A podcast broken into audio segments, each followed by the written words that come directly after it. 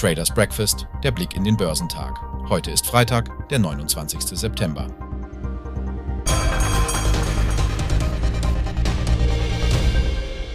Die asiatisch-pazifischen Märkte verzeichneten heute größtenteils Gewinne. Besonders hervorzuheben ist der Hang Seng Index in Hongkong, der die Region anführte und um mehr als 2% zulegte. Dieser Anstieg erfolgte, während Händler wichtige Wirtschaftsdaten aus Japan analysieren, darunter die Inflationsrate für Tokio im September. Die Daten aus der Hauptstadt gelten als führender Indikator für landesweite Trends. Die Verbraucherpreise in Tokio stiegen im September gegenüber dem Vorjahr um 2,8 Prozent, wobei sich der Anstieg gegenüber dem 2,9-prozentigen Zuwachs im August leicht abschwächte. Die Kerninflationsrate, die Lebensmittelpreise ausklammert, lag bei 2,5 Prozent was niedriger ist als die von einer Reuters-Umfrage erwarteten 2,6 Prozent. Darüber hinaus wurden heute auch Arbeitslosenzahlen, Daten zur Industrieproduktion und Einzelhandelsumsätze für den Monat August aus Japan veröffentlicht. Der Nikkei 225 in Japan legte zu Handelsbeginn um 0,1 Prozent zu, während der Topix seine Verluste fortsetzte und um 0,51 Prozent fiel. In Australien hingegen konnte der SP ASX 200 nach einem dreitägigen Verluststreifen um 0,44 Prozent zulegen. Die südkoreanischen und chinesischen Festlandmärkte blieben aufgrund eines Feiertags heute geschlossen. An der Wall Street setzte sich die moderate Erholung der Technologiewerte vom Vortag deutlicher fort. Der technologielastige Auswahlindex Nasdaq 100 gewann 0,84 Prozent.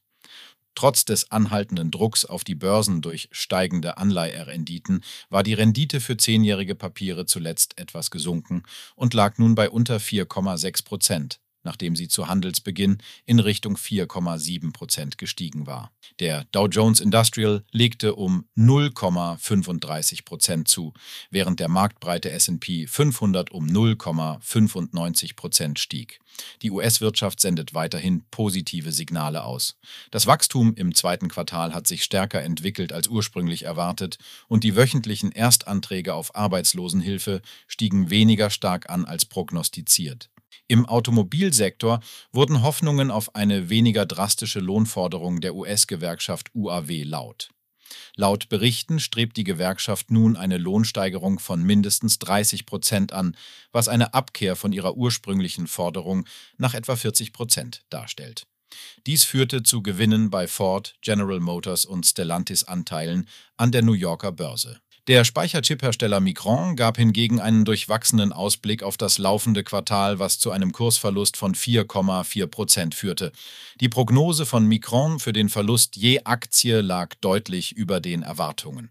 Andere Unternehmen aus dem Halbleitersektor ließen sich von diesen Verlusten jedoch nicht beeinflussen und Advanced Micro Devices stach mit einem Plus von 4,8 Prozent heraus. Die Aktien des angeschlagenen Fitnessgeräteherstellers Peloton legten um 5,4 Prozent zu, nachdem eine Partnerschaft mit Lululemon angekündigt wurde.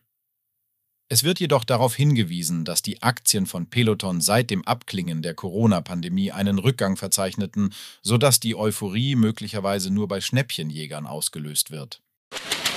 Der deutsche Leitindex, der DAX, dürfte heute an seine Erholung vom Vortag anknüpfen. Eine Stunde vor Handelsbeginn signalisiert der XDAX ein Plus von 0,3 Prozent auf 15.364 Punkte.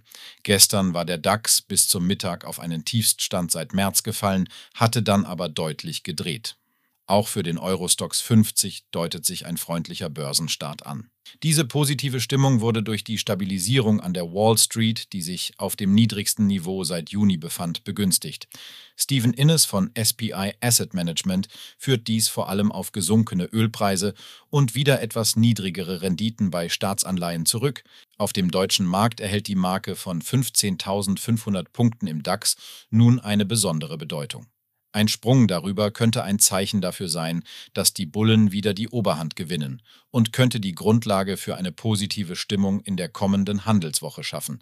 Falls dies jedoch scheitert, könnte die Unsicherheit weiterhin bestehen bleiben und Anleger müssten ihre Positionen neu bewerten.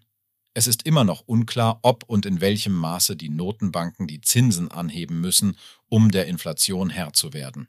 Im Hinblick auf Einzelwerte dürften die Aktien der Commerzbank heute zu den Gewinnern zählen. Das Finanzinstitut hat ehrgeizigere Ziele für die nächsten Jahre angekündigt und plant, die Anteilseigner stärker am Unternehmenserfolg zu beteiligen. Auf der Handelsplattform Tradegate notieren die Commerzbank-Aktien bereits 2% über dem Xetra-Schluss vom Donnerstag.